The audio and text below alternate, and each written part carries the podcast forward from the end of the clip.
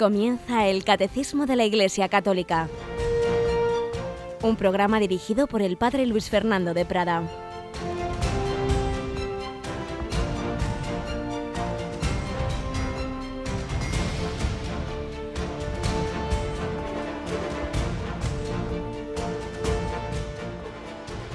Alabados sean Jesús, María y José. Un cordialísimo saludo, querida familia de Radio María.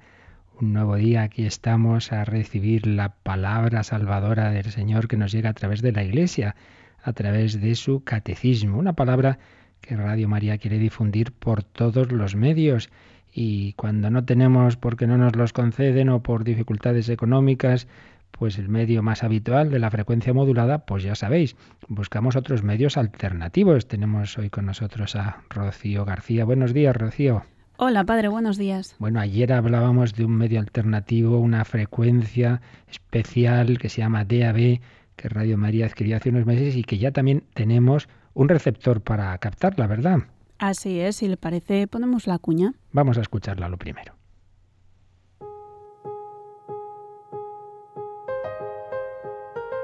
La tecnología está permitiendo que allá donde Radio María no tiene frecuencia modulada, su mensaje pueda llegar por otras vías, como la TDT, Internet o las aplicaciones para smartphones.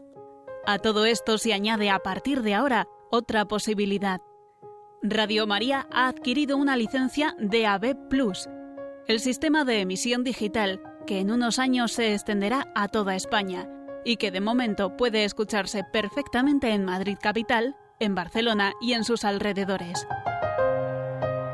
Para sintonizar esta frecuencia es necesario un aparato especial, un receptor específico para DAB+. Radio María ha diseñado uno propio que con la forma de un icono mariano permite sintonizar esta frecuencia. Si quiere más información sobre el receptor DAB Plus de Radio María y de cómo adquirirlo, puede llamar al 902 500 518. Queremos que la radio de la Virgen llegue cada día a más personas a través de todos los medios posibles. Radio María al servicio de la nueva evangelización.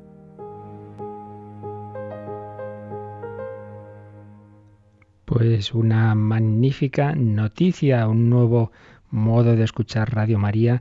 Dicen que es pues eh, la radio del futuro, esa radio digital con la que lo lógico es que hubiera ocurrido ya lo que pasó con la televisión. Recordaréis que pasábamos de aquella televisión analógica a la televisión digital. Al principio hubo que comprar esos aparatitos adaptadores de la televisión, luego ya las nuevas televisiones vienen pues eh, ya desde el primer momento con ese sistema digital. Se suponía que eso iba a pasar con la radio, pero por diversas circunstancias de momento está la cosa muy paralizada y únicamente en Madrid capital y en Barcelona capital se emite, eh, se emite este sistema de DAB+.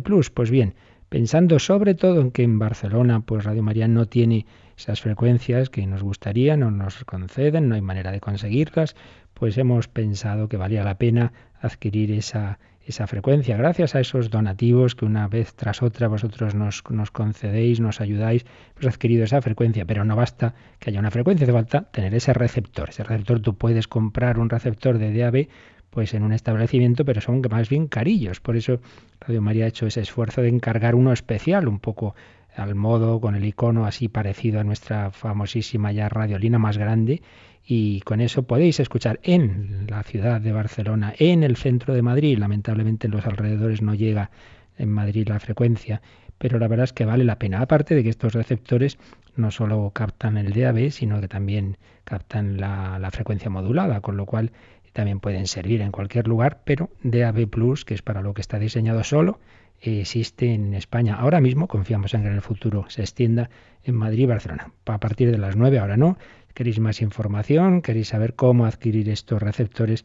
Pues ya sabéis, además al 902 500 518, como nos acaba de recordar Rocío en esta cuña. Pues vamos nosotros adelante, como siempre, primero con una historia de vida, con un ejemplo que tiene que ver con lo que estamos viendo sobre el hombre, el hombre imagen de Dios, el hombre, cualquier persona humana refleja a Jesucristo. Vamos a escucharlo en, en la realidad, en el testimonio que hoy traemos a nuestro programa.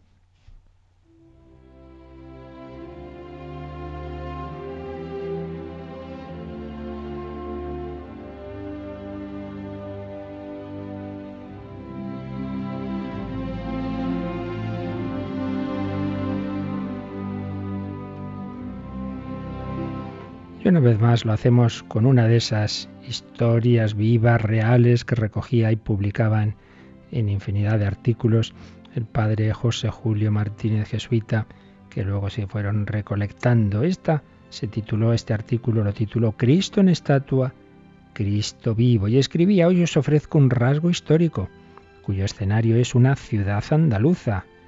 Una ciudad, una calle con portales entreabiertos, con patios que rebosan de claridad, de flores, de intimidad familiar. Y en la calle, un mendigo sentado sobre la acera, con la pared por respaldo, una pierna aluherida, un periódico extendido con unas monedas. Ya está presentado el escenario. Ahora llegan los personajes. Son dos, un caballero de mediana edad y su hijo de doce años. El caballero, a quien llamaré don Adolfo, es caballero en todo, cristiano de mucha fe y de mucha caridad. Cada año practica los ejercicios espirituales en retiro. Por eso cada año promete seguir mejor a Cristo, vivir su fe en la vida diaria, educar a sus hijos lo mejor posible. En esta educación, don Adolfo procura que en las almas de sus hijos quede bien encendida esa luz que necesitarán durante todo el camino de la vida que ahora empiezan, la luz de la fe. Creer, ese sí que es beneficio imposible de calibrar, creer que Dios es Padre, creer que cada hombre es un hermano, un redimido, conmigo, compañero en el mismo viaje, creer que lo que hago al pobre se lo hago al mismo Jesús. Sus hijos reciben y aprovechan esta buena semilla que su padre va sembrando en sus almas. Hoy don Adolfo quiere que su hijo Fernando vea de cerca la devotísima imagen que dentro de unos días saldrá en la procesión de Viernes Santo, el Santo Cristo del Gran consuelo. El Santo Cristo del gran consuelo y le dice a su hijo, es un Cristo maravilloso, Fernando. Para estas horas ya estará iluminado y adornado. Ahora podremos estar viéndolo más despacio en la iglesia que cuando pase en la procesión. Como la iglesia de esta cofradía no queda lejos, podemos ir andando. Así caminaban los dos en un dorado atardecer en vísperas de la Semana Santa andaluza y llegan a la altura del mendigo adormilado. Don Adolfo ve el viejo periódico con seis o siete monedas y con deseos de fomentar en el hijo sentimientos de caridad hacia el necesitado, le da un duro, estamos hablando de hace ya bastantes años, mientras le dice, toma Fernando, déjaselo en el periódico. Parece que está enfermo, pobre. Fernando cumple el encargo puntualmente. Don Adolfo da tres pasos y luego comentaba él mismo con un amigo sacerdote que es quien me refirió el rasgo. Yo no me sentía satisfecho. Echarle una moneda y seguir adelante a lo mío, dejándole ahí en la acera. No, no, era como un remordimiento indefinible. Y fue mi hijo quien me sacó de aquel malestar, con unas palabras que dieron a, a mi corazón un vuelco de alegría. ¿Solo eso, papá? Nosotros vamos a estar un rato con el Santo Cristo del Gran Consuelo, que es Cristo en estatua. Y a este solo echarle una moneda. Pero este no es Cristo vivo. Este no es Cristo vivo. Claro que sí, Fernando. Claro que sí. Así responde emocionado don Adolfo, poniendo su mano sobre el hombro del niño, para hacerle dar media vuelta, mientras añade, ven conmigo por el coche. Recogemos ahora al mendigo y lo llevamos al hospital. Es Cristo vivo. Pero al final, vamos, resumimos la historia. En el hospital dijeron que no era el sitio indicado y lo llevaron a una residencia regentada por unas hermanas por unas religiosas. Don Adolfo le pide a la superiora que acojan a este hombre, le explica el caso.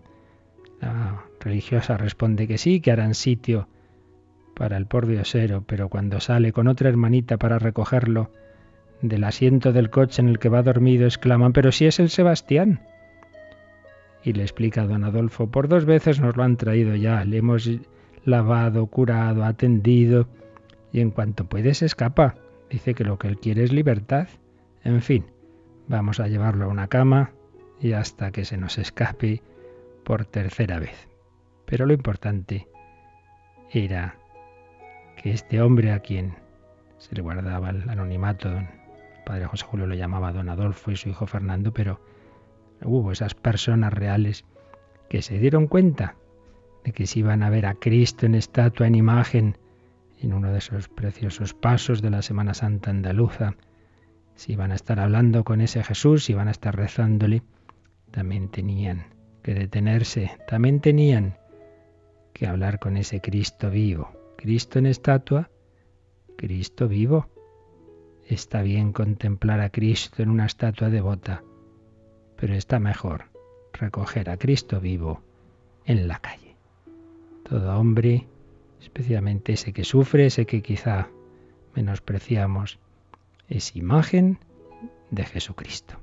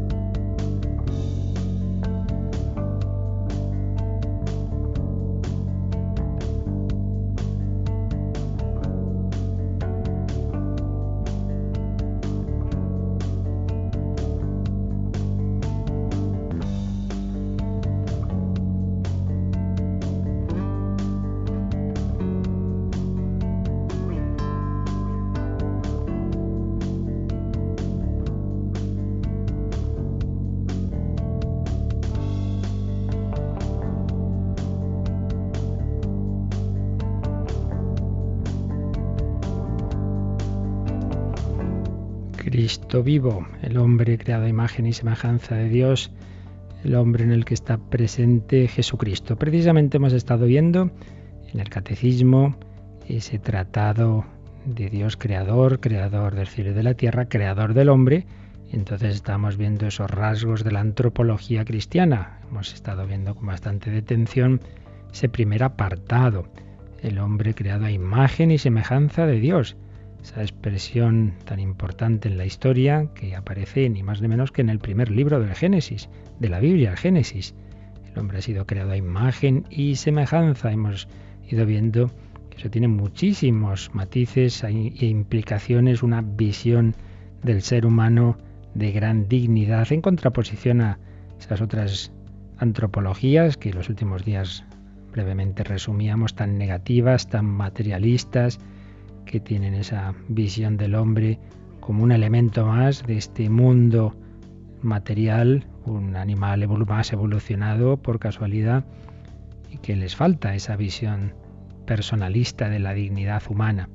Ser humano, imagen y semejanza de Dios, persona, alguien, no algo, con dignidad sagrada, libre, con conocimiento abstracto, universal y espiritual y voluntad, también espiritual, en fin, una serie de rasgos. El último que veíamos ayer era que forma parte de una humanidad que es una, que no somos distintas humanidades, sino unidad de ese género humano. Pero antes de pasar al siguiente apartado, que va a hablar de esa dimensión espiritual y corporal que tiene el ser humano, vamos a decir algo más de las implicaciones que tiene esta visión del ser humano para la doctrina social de la Iglesia. Sabéis que pues siempre la Iglesia ha tenido una doctrina social, pero particularmente a partir del Papa León XIII, finales del siglo XIX, se fue desarrollando pues todo un cuerpo de doctrina social pues ante las dificultades que había en la sociedad, ante toda la crisis que se produjo tras la revolución industrial, todo el problema de tantas clases que estaban en una situación de miseria y entonces bueno se fueron desarrollando distintos documentos, encíclicas de los papas, etcétera.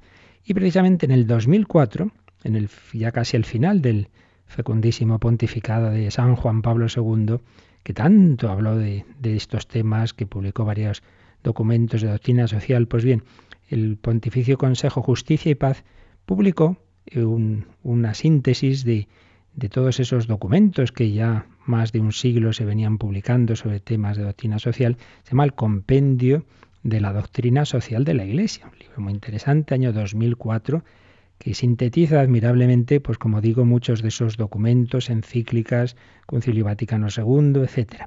Dirigió esta, esta obra el cardenal Van Tuan, el cardenal vietnamita, que algo sabía de doctrina social, que estuvo durante casi 15 años preso sin juicio de los campos de concentración comunistas del Vietnam, cuyos muchos familiares habían sido mártires de la fe, como, como tantos cristianos en Oriente, en naciones en que el cristianismo es minoría y sufren por la fe. Pues bien, bajo esa dirección del santo y sabio cardenal Bantuan, se publicó en 2004 este compendio. Entonces podemos leer, voy a leer resumidamente algunos de los números en que se sacan las consecuencias de esta visión del hombre y que tiene diversas citas del propio catecismo que ya hemos leído, pero como siempre decimos, vale la pena repetir las cosas desde distintas perspectivas, se nos van quedando. Número 105 comienza el capítulo tercero de este compendio que se titula La persona humana y sus derechos. Y, un apartado que dice Doctrina social y principio personalista. Y comienza eh, con estas palabras. La Iglesia ve en el hombre, en cada hombre, la imagen viva de Dios mismo. Que veíamos en el ejemplo anterior, en ese mendigo. La Iglesia ve en cada hombre la imagen viva de Dios mismo, imagen que encuentra y está llamada a descubrir cada vez más profundamente su plena razón de ser en el misterio de Cristo, imagen perfecta de Dios, revelador de Dios al hombre y del hombre a sí mismo. Aquella idea tan, tan profunda, tan bella que recordábamos también del Concilio Vaticano II y que recordaba muchas veces Juan Pablo II de que Cristo revela al hombre al propio hombre. Estamos llamados a descubrir cada vez más la razón de ser del hombre en Cristo, imagen perfecta de Dios, que es Cristo revelador de Dios al hombre, nos dice cómo es Dios, y del hombre a sí mismo. Y es que Cristo, el Hijo de Dios, con su encarnación se ha unido en cierto modo con todo hombre.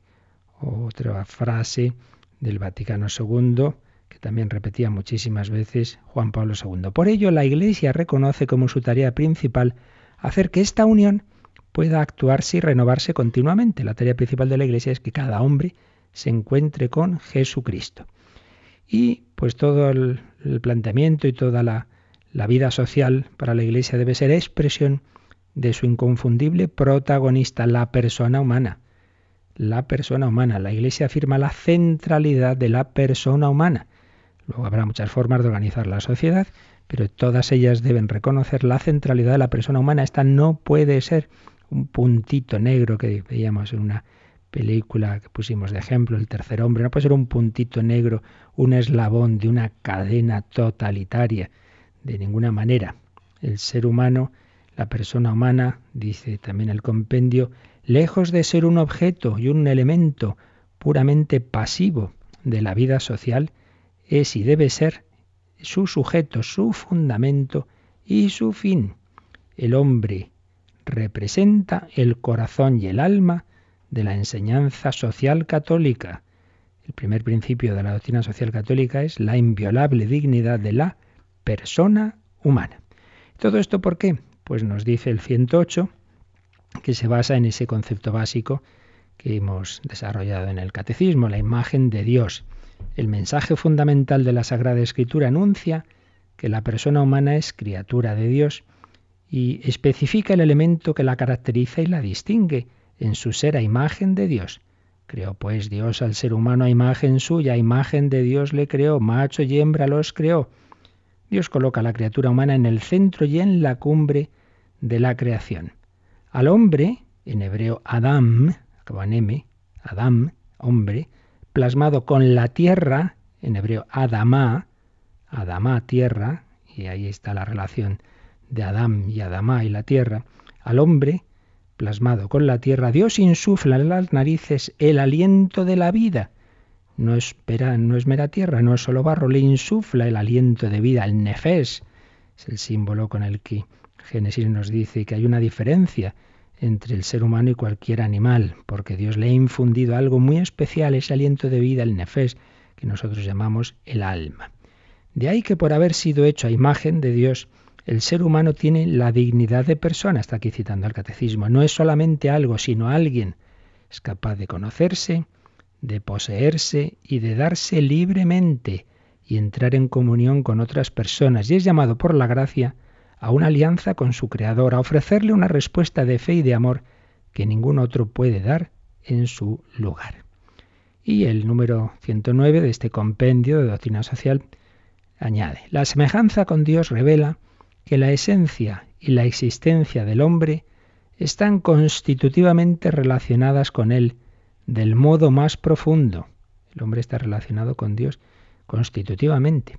Es una relación que existe por sí misma y no llega por tanto en un segundo momento, ni se añade desde fuera.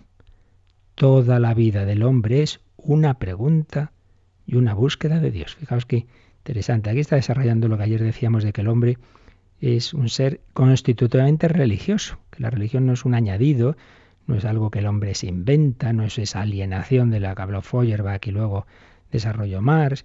No, no, todo ser humano lo lleva dentro, esa religación con su principio. Otra cosa es que en un ambiente ideológicamente tan antirreligioso, pues se pueda reprimir esa tendencia, como se pueden reprimir otras. Y si Freud decía que reprimir la tendencia sexual, la libido, puede generar neurosis, su discípulo Víctor Frankl dijo, sí, sí, de acuerdo, pero también reprimir la religiosidad natural del hombre puede generarla y la genera en nuestros días de una manera muy grande. Tenemos esa tendencia a, hacernos preguntas, las grandes preguntas y a responderlas.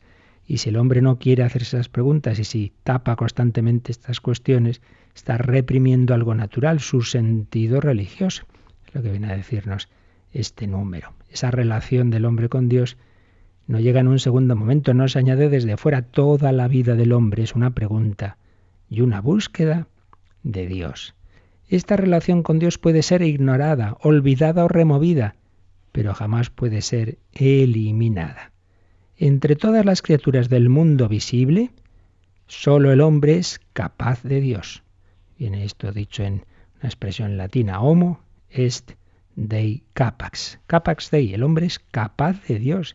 Solo el hombre es capaz de Dios entre las criaturas visibles, lo que están las invisibles, los ángeles, ¿verdad? Pero un animal nunca será capaz de Dios, nunca podrá contemplar a Dios, rezarle, porque para ello necesita un espíritu que pueda comunicarse con Dios, que pueda ver a Dios, contemplar a Dios cara a cara en el cielo y aquí en la tierra, hacer esa, tener esa intimidad con Él en la vida de oración. Pero necesita ese sustrato natural, que es el espíritu humano que hemos recibido de Dios. Por eso el hombre es capaz de Dios, estamos hechos para Dios. La persona humana es un ser personal creado por Dios para la relación con Él, que sólo en esta relación puede vivir y expresarse y que tiende naturalmente hacia Él. Como veis, una visión elevadísima del ser humano realmente preciosa. La persona humana es un ser personal creado por Dios para la relación con Él. Nos hiciste, Señor, para ti, y nuestro corazón está inquieto hasta que descanse en ti. Y esa constitutiva dignidad humana, pues es fundamento de toda la visión social que luego la Iglesia va a desarrollar en su doctrina social. Pero para que veamos, pues cómo está esta visión del hombre, pues luego afecta a todo, ¿verdad? Y en concreto, pues ese, ese sentido religioso, pues como algo básico del hombre. Y por ello el primer derecho, aparte del derecho a la vida, pues es el derecho a la libertad religiosa. Si a uno no se le deja buscar a Dios y, relacionarse con Él, se le está negando algo que es constitutivo del hombre. El ser humano, hecho para Dios, el hombre es pregunta, Cristo es la respuesta. Nos hiciste, Señor, para ti. Nuestro corazón está inquieto hasta que descanse en ti. Bueno, pues una pequeña, un pequeño recuerdo de lo que hemos visto en números anteriores desde la doctrina, eh, desde el compendio de doctrina social de la Iglesia. Y antes de pasar a los siguientes números, pues precisamente vamos a escuchar una canción que nos recuerda que somos peregrinos, que vamos hacia Dios, que estamos hechos por Dios y para Dios, y precisamente compuesta por una chica rusa que, que no tenía fe, nació en Siberia, pero que conoció un matrimonio de misioneros misioneros católicos, eso le hizo pensar mucho y luego además se casó con un español, se vino a España y se convirtió a la fe y ahora compone música cristiana, Axana. Pues escuchamos una canción suya que nos habla de esto, de que somos peregrinos, de que vamos hacia Dios, de que no estamos solos.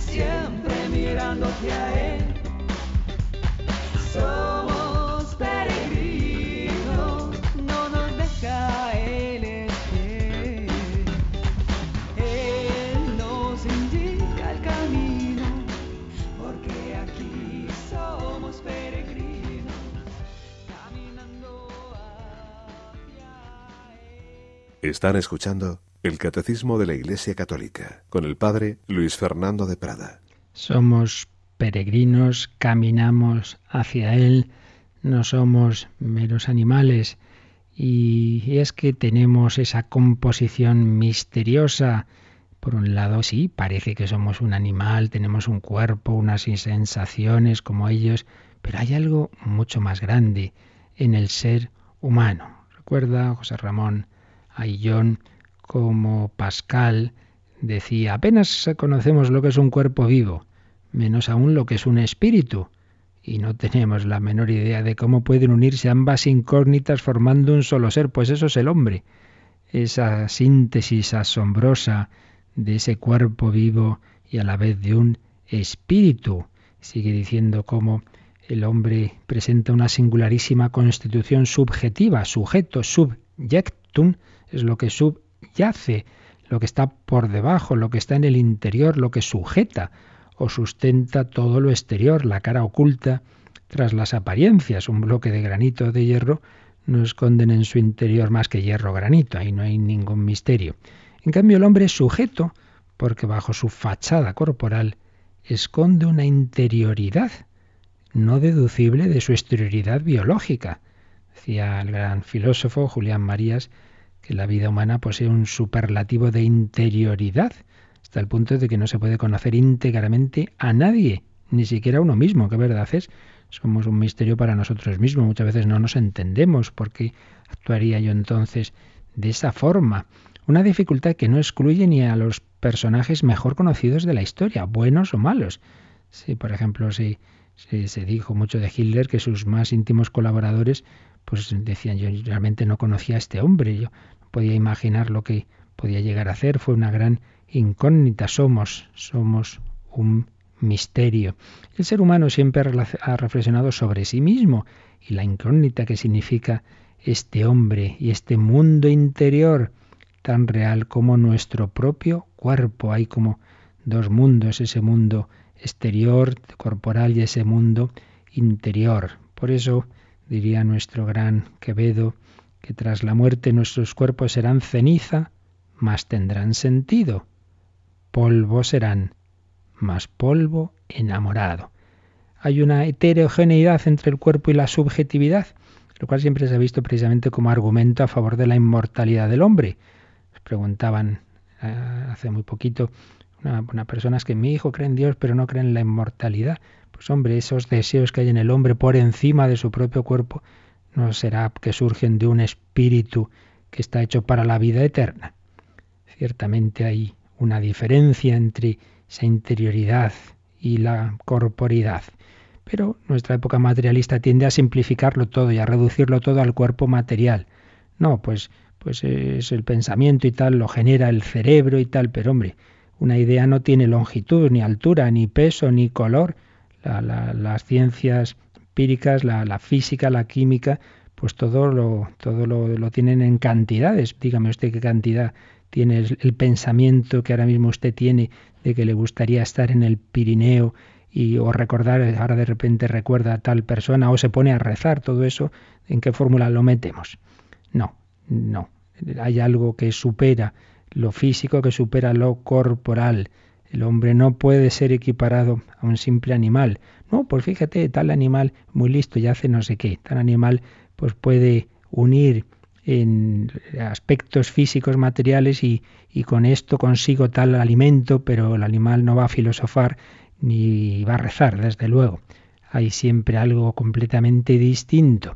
Pero en nuestro mundo sin Dios, pues claro, si Dios no existe, el hombre es materia evolucionada, entonces se hacen esas antropologías reductivas que reducen el hombre a un aspecto suyo particular, que puede ser verdadero, pero que es parcial. Antropologías que reducen al hombre a su dimensión económica, impulso sexual, eh, voluntad de poder, etcétera, etcétera. Se toma la parte por el todo. Posturas materialistas que intentan probar que no existe el espíritu. Y sin embargo, como dice Ayllón, solo un ser pensante, es decir, espiritual, se le puede ocurrir ponerse a demostrar que no existe lo espiritual. Solo un ser espiritual se le ocurre demostrar que no existe lo espiritual. Los monos no dan conferencias sobre el hombre, ¿verdad? Para decir que somos animales. eso es cosa nuestra. Nuestro espíritu por encima de la materia es capaz de esas reflexiones, de ese pensamiento universal, es capaz de, elevarse hacia Dios o de negarlo. Desde Sócrates, todos los grandes pensadores pues han observado que, que la obra de la naturaleza es la obra de la inteligencia y que el hombre, aunque forma parte de esa naturaleza, la supera, la supera, no solo se presenta como un microcosmos, con todas las cualidades de la materia y de los seres vivos, sino que tiene esa capacidad de conocerlo todo y de conocerse. El hombre es ese misterio del que decía Pascal que somos la caña más débil de la naturaleza, pero una caña pensante, lo cual nos hace superiores, superiores. Por eso, aunque el hombre sea físicamente tan débil, ha sido capaz de dominar a todos los seres, todos los animales, a toda esta naturaleza, pues la ha ido dominando con su ciencia y con su técnica, siendo físicamente muy inferior. De repente se levanta la naturaleza y por supuesto nos puede y nos arrastra, pero el ser humano a pesar de ello pues la va dominando. Pues no porque tenga más fuerza, que tiene muchísima menos, sino porque tiene ese rasgo que está por encima de lo material, que es su espíritu y en él su inteligencia y por eso el hombre progresa y el animal no. Los animales siguen haciendo lo mismo al cabo de miles de años, mientras que el ser humano va progresando, porque reflexiona y saca consecuencias no meramente ligadas a lo material.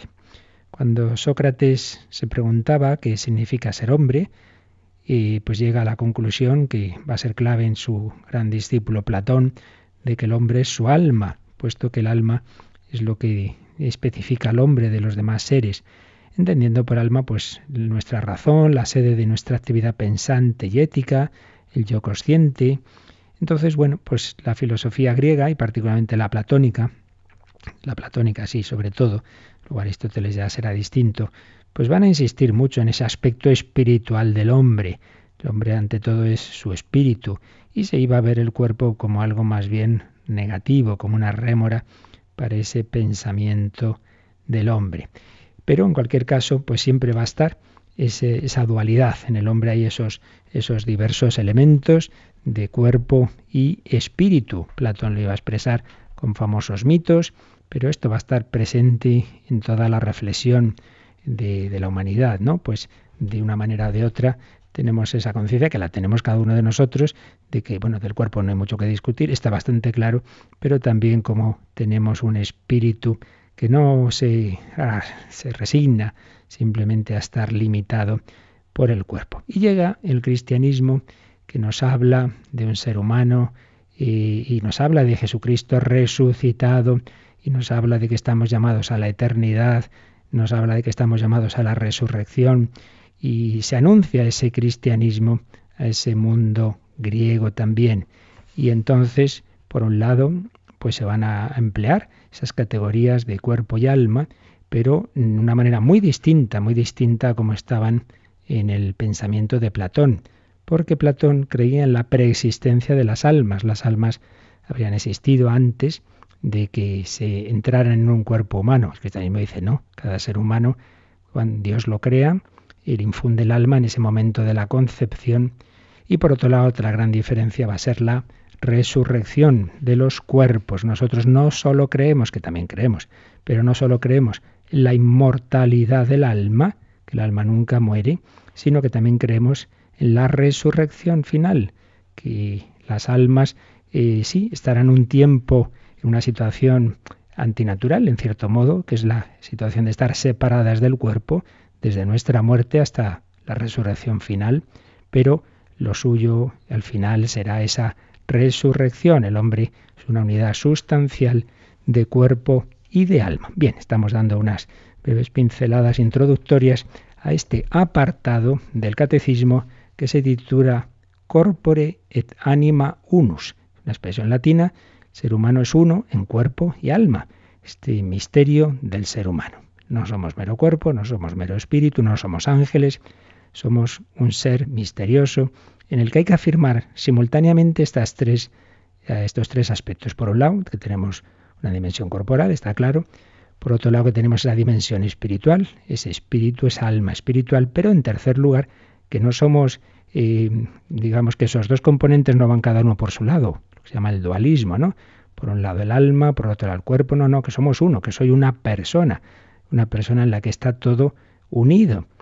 Podemos hacer una cierta analogía con el misterio de Cristo.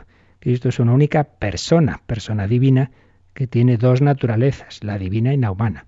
Hay que afirmar a la vez las tres cosas, que es Dios, que es hombre y que no son dos personas, una divina y una humana, que es una única persona, que tiene naturaleza divina y naturaleza humana. Pues bien, Tú eres una persona única, irrepetible, pero que tienes en tu naturaleza esos dos principios, el cuerpo y el alma, pero no cada uno por su lado, sino que forman una unidad sustancial. Bueno, pues esto es lo que está en la doctrina bíblica, lo que la Iglesia ha ido profundizando y desarrollando en su reflexión teológica, en su magisterio a lo largo de los siglos, y es lo que nos va a explicar el catecismo a partir del número 362, que vamos nosotros a ir viendo en estas próximas catequesis, pero vamos a comenzar, Rocío, por leer este primer número, 362.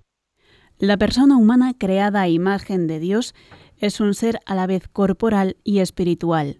El relato bíblico expresa esta realidad con un lenguaje simbólico cuando afirma que Dios formó al hombre con polvo del suelo e insufló en sus narices aliento de vida y resultó el hombre un ser viviente. Por tanto, el hombre en su totalidad es querido por Dios. Se nos da esta primera afirmación. El hombre en su totalidad es querido por Dios, su totalidad, que el Génesis expresa, si decíamos que ya toda la reflexión humana y la filosofía griega, pues, pues quería expresar, y lo hacía con diversos mitos, etcétera, esos dobles componentes del hombre. El, capítulo segundo del Génesis lo hace con esta, con, este, con esta imagen, de que por un lado Dios ha formado al hombre con polvo del suelo, y es una manera de, de resaltar su dimensión corporal, corporal, cuerpo del suelo, pero por otro lado insufló dice en sus narices aliento de vida, el nefes, Dios le, como que le sopla, es una manera de gráfica, eh, digamos, visual, artística, ¿no? De, de, hablar de ese componente espiritual del hombre, de esa alma espiritual que Dios le infunde. Por eso nos ha dicho en la primera frase este número que la persona humana es un ser a la vez corporal y espiritual. Y la última frase dice, el hombre en su totalidad es querido por Dios. Ahí está el hombre, ahí está el misterio del hombre, ese ser humano que tantas veces es desconcertante para sí mismo. Vamos a leer, porque es muy bello, también el número 14 del, de la Gaudium la constitución pastoral del Concilio Vaticano II sobre el hombre en el mundo de hoy. En ese número 14 también hace una bella síntesis de este misterio del ser humano. Dice así, el hombre unitario en su dualidad de cuerpo y alma, fijaos, ya en esta frase, por un lado afirma la unidad, unitario, pero a la vez la dualidad, no dualismo. El hombre unitario en su dualidad de cuerpo y alma es, por su condición corporal, una síntesis del universo material, el cual encuentra su plenitud a través del hombre y por medio de éste puede alabar con libertad a su creador. O sea, por un lado, nuestro cuerpo es una síntesis del universo material. En nuestro cuerpo están todos los componentes que están en el universo, que están en las estrellas. Y todo ese universo material que no tiene inteligencia, que en sí mismo no puede rezar, sin embargo, pues presente en el cuerpo humano, puede alabar a Dios. Es una, idea bien bella que aparece en la Biblia, ¿no? Por eso nosotros damos voz a las criaturas, eh, estrellas del cielo, rocíos y nevadas, etcétera, bendecid al Señor, rezamos muchos domingos en laudes. Por un lado, esa dimensión corporal. Por eso, sigue diciendo el concilio, no le está permitido al hombre despreciar su propia vida corporal, sino que está obligado a considerar su cuerpo como bueno y digno de honor, ya que ha sido creado por Dios y ha de resucitar el último día. Pues aquí otra idea muy importante. El cristianismo en contra de lo que a veces se dice, para nada desprecia el cuerpo. Eso se daba en la filosofía platónica, neoplatónica, en corrientes orientalistas, un menosprecio de la materia. El cristianismo es tremendamente material, no materialista, claro, pero sí material. Pues hombre, más que decir que el Hijo de Dios ha hecho hombre y ha tomado un cuerpo humano, ya me dirán ustedes, que más podemos apreciar la materia que decir que el Hijo de Dios para toda la eternidad tiene un cuerpo humano. Por un lado, la encarnación, pero ya empezando porque como hemos dicho, el ser humano es imagen y semejanza de Dios también en su cuerpo, como vimos en su momento, pero más si tenemos en cuenta que en la Eucaristía está el cuerpo de Cristo, no solo el alma, más si recordamos que la vida eterna no solo será la, el alma, sino que será tras la resurrección, pues esa síntesis de, del, del ser humano como cuerpo y espíritu resurrección corporal. En fin, podríamos seguir el, aprecio que la Iglesia tiene, por ejemplo, de las reliquias, de los cuerpos de los santos, han sido templos del Espíritu Santo, etcétera, etcétera. Por tanto, no es católico despreciar el cuerpo, no lo es. Otra cosa es someterlo, hacer penitencia, pero no por desprecio del cuerpo. Pero añade el concilio, todo esto es verdad, un gran aprecio al cuerpo y sin embargo, herido por el pecado, el hombre experimenta la rebeldía de su propio cuerpo. Así pues, la misma dignidad del hombre exige que dé gloria a Dios en su cuerpo y no se le consienta vivir esclavo de las depravadas inclinaciones de su corazón. Por un lado, aprecio del cuerpo, pero claro, por lado no significa, darle al cuerpo todo lo que le apetece, porque ese cuerpo, bueno, el ser humano en sí mismo, todo él, está herido por el pecado. Entonces a veces nos apetecen cosas que luego nos damos cuenta de que no son buenas. Ay, cuánto me apetece seguir comiendo. Te pones morado y luego estás hecho polvo. Pues claro, eso, eso no, no es bueno. Y sigue diciendo el número 14 de Gaudium et Spes, no se equivoca el hombre cuando se reconoce superior a las cosas corporales y se considera algo más que una partícula de la naturaleza o un elemento anónimo de la ciudad humana. No, no somos una partícula más, ya lo hemos visto. Por su interioridad es superior al universo entero. A estas profundidades retorna cuando se vuelve a su corazón donde le espera Dios, que escruta los corazones, y donde Él solo decide su propio destino ante los ojos de Dios. Así pues, hemos hablado del cuerpo, pero ahora está hablando de esa otra dimensión que nos da una interioridad que nos hace superiores al universo entero y donde podemos hablar con Dios. ¿Y cuál es el sustrato de todo esto?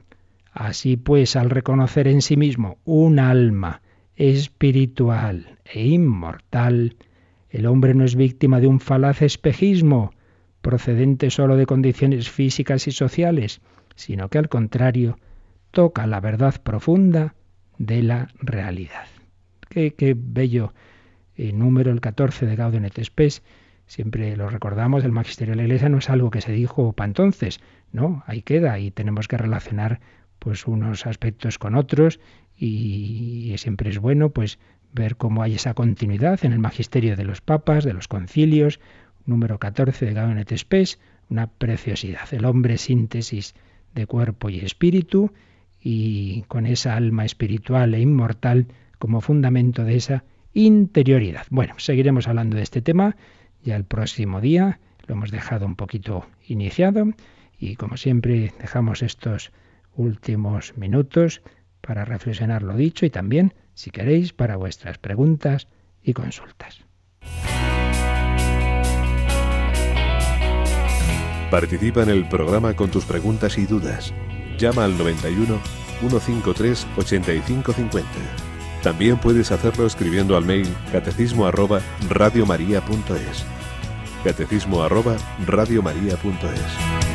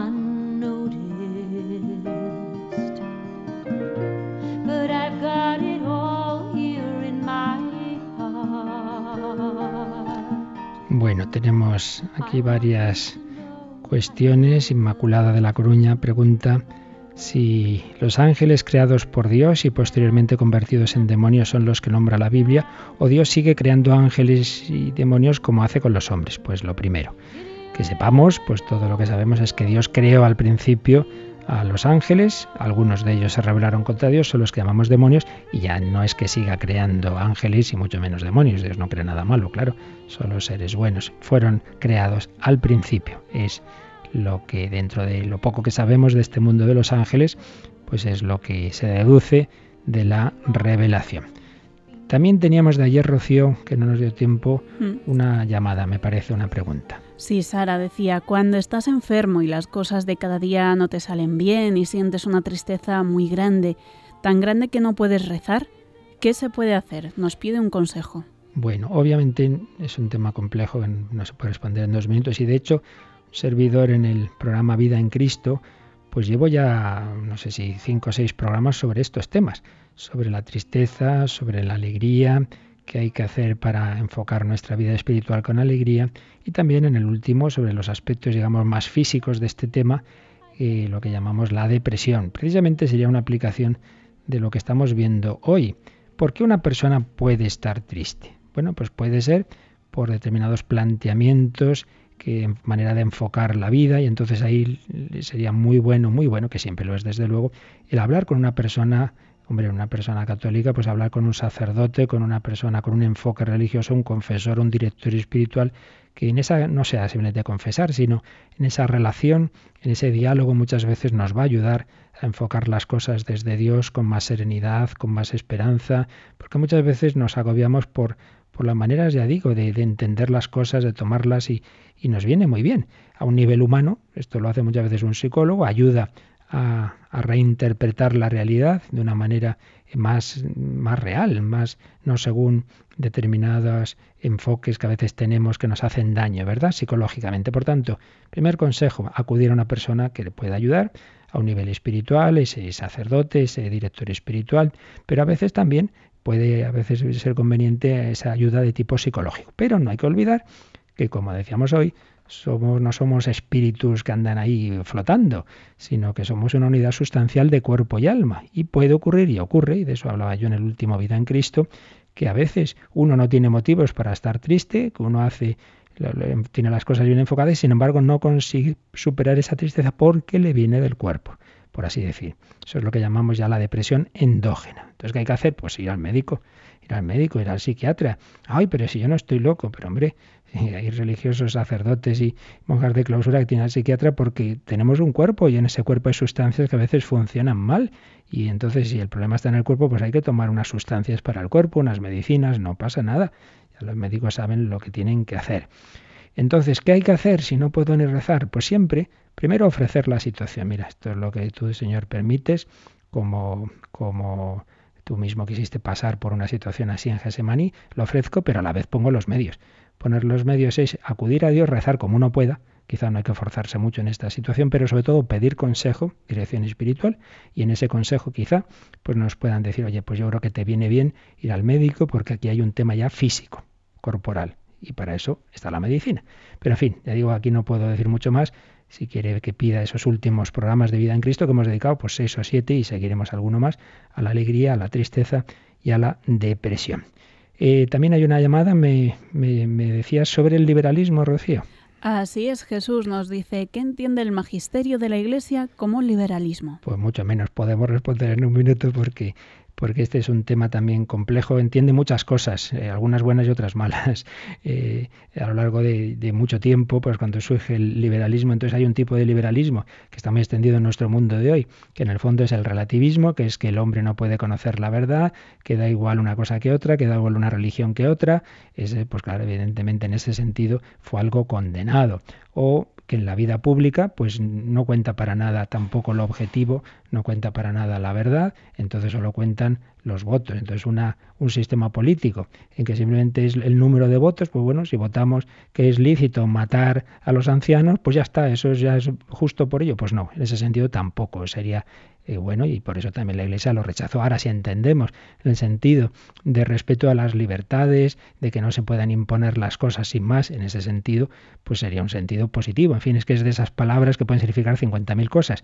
Es una pregunta más para temas de doctrina social que ya veremos también en el catecismo, pero aquí no podemos decir mucho más. ¿Y alguna cosita más? Sí, Carmen de Valencia nos decía que ante el Santísimo se puede rezar el rosario o es mejor otro tipo de oración. Sí, que se puede, porque no hay que olvidar de que el rosario, decía Juan Pablo II, es contemplar el rostro de Cristo desde los ojos de María. El rosario no simplemente es decir Ave Marías, es contemplar esos misterios, es contemplar la transfiguración, es contemplar el nacimiento de Jesús, es contemplar a Jesús con los ojos de María y además se reza al Padre Nuestro. Por tanto, perfectamente se puede rezar. Hombre, es verdad, conviene primero un poquito simplemente caer en la cuenta de la presencia de Jesús, de tener ese diálogo con Él, pero luego decir, Señor, te voy a contemplar desde los ojos y el corazón de la Virgen María. Muy bien, estupendas preguntas todas que nos ayudan a todos a matizar las cosas. No podemos se responder con detalle, porque eso, ha habido varias que son para extenderse y eso lo, lo, podéis conseguir en otros programas de Radio María, pero siempre nos viene bien esa pinceladita. Lo dejamos, pero Rocío, si recordábamos al principio que ayer habíamos anunciado que ya Radio María emite en DAB Plus y que ya tenemos incluso receptores especiales que recomendamos especialmente a nuestros oyentes de Barcelona, donde no tenemos las frecuencias adecuadas, pero esta sí, la de DAB Plus, y que pueden ya a partir de las 9 solicitarlo. También recordábamos eh, algo que, que, es interesante, y es que las donaciones que se hagan a las fundaciones, y entre ellas la Fundación de Amigos de Radio María, pues en la nueva legislación, lo que en este año se done va a tener una especial desgrabación en la declaración del año que viene. Así que cuando ya después de la bendición, si te parece, pues pones esa cuña en que lo explicábamos y que sepamos así que esos donativos a Radio María, sobre todo hasta 150 euros, nos van a poder devolver el año que viene la mitad en la declaración de la renta. ¿De acuerdo? Muy bien. Bueno, pues le pedimos al Señor su bendición para vivir este jueves, este jueves eucarístico. La bendición de Dios Todopoderoso, Padre, Hijo y Espíritu Santo, descienda sobre vosotros. Que paséis un feliz día en el Señor.